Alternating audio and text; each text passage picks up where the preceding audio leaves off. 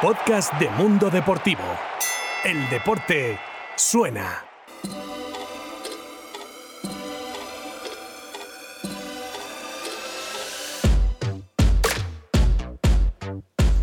Bienvenidos al podcast de MotoGP del Mundo Deportivo, Gran Premio de Francia.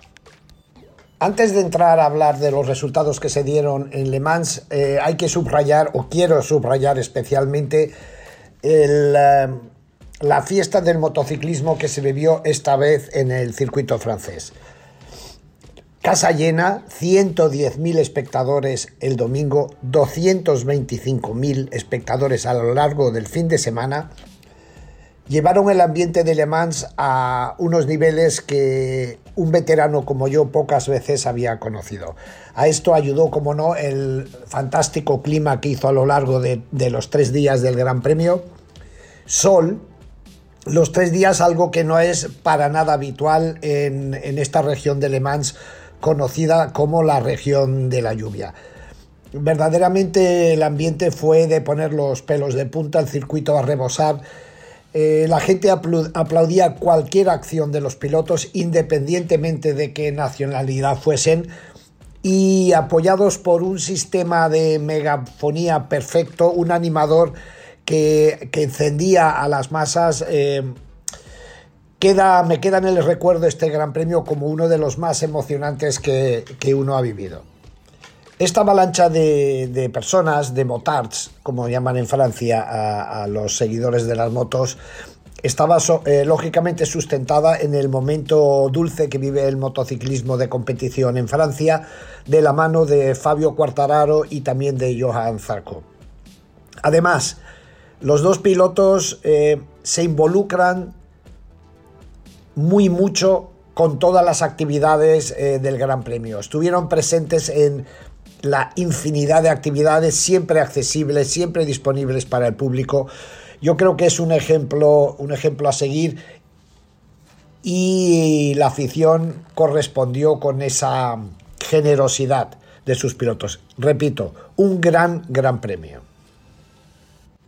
En cuanto al aspecto deportivo, dos nombres resaltaría yo de este gran premio en la categoría de MotoGP. Una es Enea Bastianini, piloto italiano que ganaba su tercer gran premio de la temporada, 3 de 7. Y el segundo nombre clarísimo, Aleix Espargaro.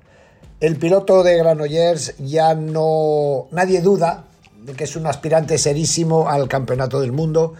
Hizo una carrera sólida, conquistó su tercer podio consecutivo, el cuarto en siete grandes premios algo que nadie ni probablemente él mismo habría apostado antes del inicio de la carrera. Aleix terminó tercero, eh, posición que le permite estar segundo en, la provisional del Campeonato del Mundo a solo cuatro puntos del primero Fabio Quartararo. Pues, eh, en ningún momento tuvo realmente oportunidad de luchar por la carrera, que fue un mano a mano entre tres pilotos Ducati. Jack Miller, Pecco Bagnaia y el mencionado Enea Bastianini. Hay que recordar que Bagnaia es el piloto oficialísimo de la marca de italiana, el piloto sobre el que Ducati ha apostado para ganar el título mundial. Y al mismo tiempo recordar que Enea Bastianini es un piloto del cuarto equipo de Ducati en el campeonato. Pues bien, eh, de nuevo hubo un duelo muy, muy intenso y muy interesante entre ambos pilotos que se resolvió en la vuelta 21 de las 27 de carrera. La secuencia fue muy interesante, fue cortita pero muy interesante y muy intensa y, dejó al descubierto dónde está cada uno de estos dos pilotos. Eh, la en, la, en la mencionada vuelta 21, curva 3, Bastianini, que rodaba detrás de Bañaya, le supera. Este le devuelve el adelantamiento en la curva 6, tres curvas más tarde. Pero en la curva 8, presionado por eh, su compañero de marca, se sale de la pista, se va largo y pierde nueve décimas. Curva 8 estamos hablando. Curva 13, finalmente mm, Bañaya se cae. Pierde la concentración, me imagino que la presión de haber de haberse visto superar por un piloto con una moto inferior, eh, se va al suelo. un tremendo jarro de agua fría para Ducati, para el propio piloto, que después en la rueda de prensa más tarde se autocalificó como un error estúpido, como una falta de concentración, como de esa manera no puede ser campeón del mundo. Es decir, eh, mm, Bastianini ha ganado con esta carrera tres, grandes premios este año. Los ha ganado de la misma manera, pero eh, demostrando una madurez impropia y sobre todo una virtud que no se prodiga en las carreras, la paciencia. Bastianini sabe eh, su virtud, además de ir rápido en moto, obviamente, es la de saber esperar. Saber esperar que la fruta caiga madura del árbol.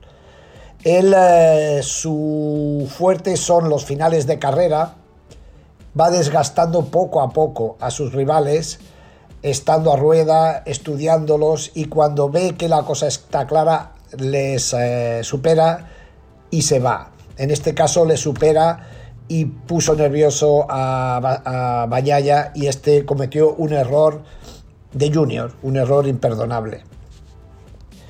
Así que a estas alturas Ducati tiene un gran problema. El piloto que habían elegido como eh, su piloto, eh, como lo llaman en la NBA, su piloto eh, franquicia, su piloto franquicia pues está muy retrasado y un piloto que era básicamente un, un aprendiz, pues es el que da la sensación de que ha tomado el comando de la situación. Ahora habrá que ver si Ducati es capaz de apostar por un piloto que no es de su equipo principal en beneficio de sus propios intereses o si puede más la política. Volviendo a Aleix, interesante la carrera de Aleix, siempre, como, como hemos dicho, por detrás de las Ducati, pero al mismo tiempo asediado por un Fabio Quartararo que, al que su afición le llevó en, volandas. Eh, fue intensísimo. A pie de pista se veía que la diferencia eran apenas unos metros, pero le fue imposible a Cuartararo llegar al podium, lo que habría llevado al éxtasis a, los 110.000 espectadores en el circuito. Pero Aleix después de la carrera lo dijo muy claro. Mm, él eh, dijo, eh, me di cuenta enseguida que frenando Cuartararo no me superaría. Acelerando mi moto era mejor, saliendo de las curvas tenía más potencia y entonces la única opción que le quedaba al piloto francés era superar a Espargaro en la frenada. Algo que Aleix sabía por su experiencia y entonces, eh, como dijo Aleix, ha sido una carrera que se trataba, en la, se trataba de no cometer ningún error.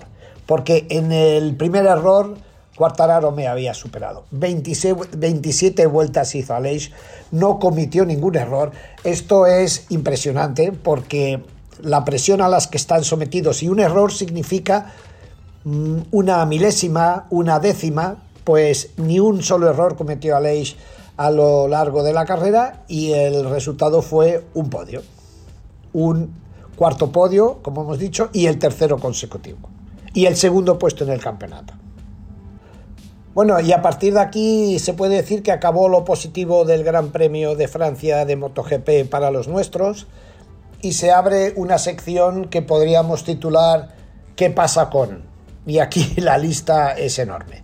Mala suerte de los pilotos Suzuki, de ambos, de Rins y de Mir, que se fueron al suelo en carrera cuando rodaban en el grupo de delante.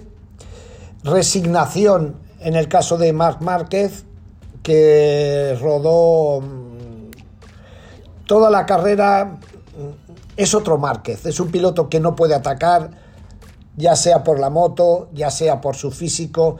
Él no adelantó, como, como él mismo dijo, no he adelantado a nadie en toda la carrera.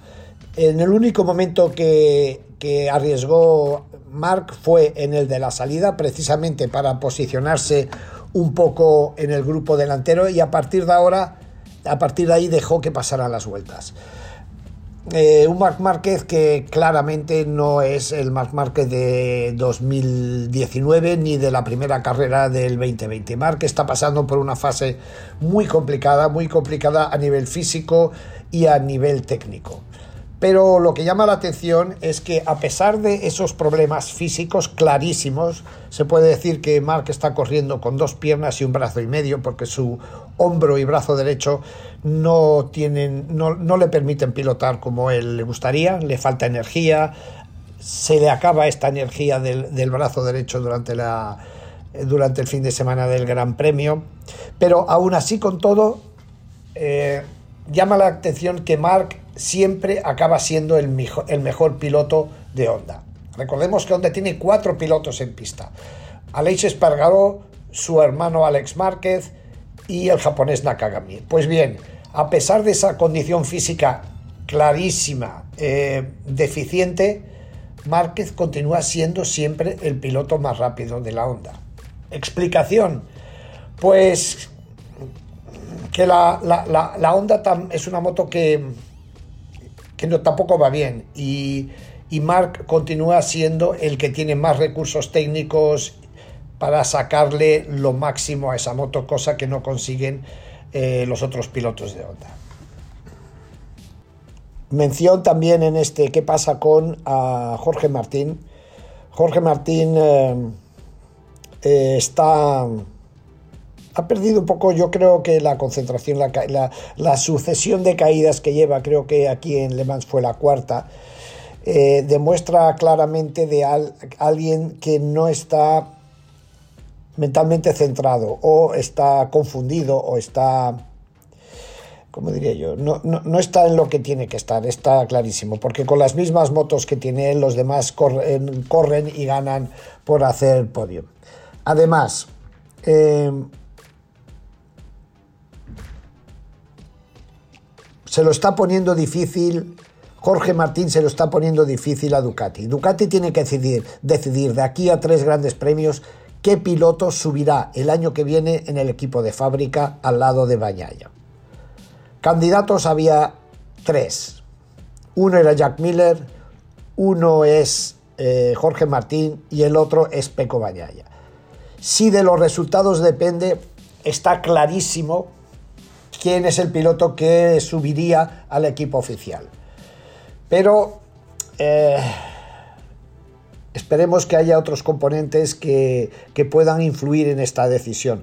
Pero Jorge tiene, Jorge Martín tiene que centrarse. La velocidad la tiene, es un piloto explosivo, rapidísimo. Pero algo está sucediendo que, que ha perdido la concentración y esto para él en estos momentos claves eh, de su carrera deportiva no es bueno.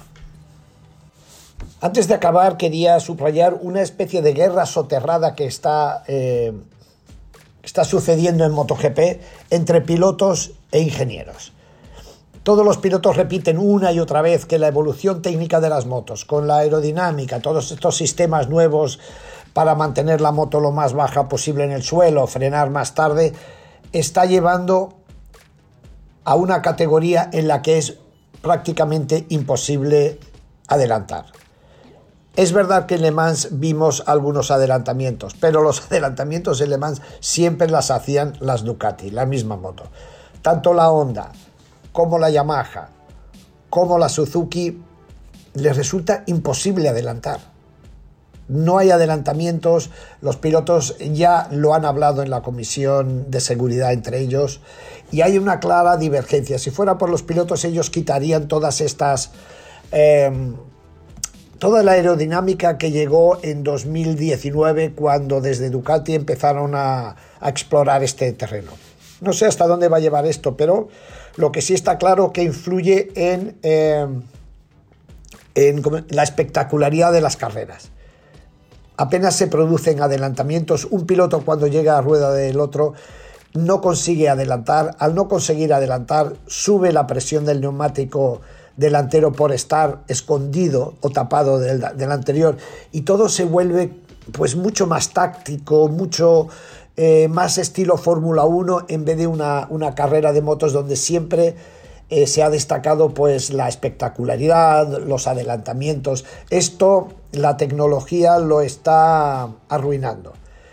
No se sabe, no sé yo a dónde llevará, pero lo que está claro es que los pilotos quieren una cosa y los ingenieros, obviamente, una vez que han dado un paso adelante tecnológico, quitarles lo que han conseguido, vamos, yo creo que antes hay que quitarles la vida. Pero, pero es un tema muy importante, ¿eh? un tema muy importante porque influye en el espectáculo, influye en, eh, el placer de los pilotos de, de correr.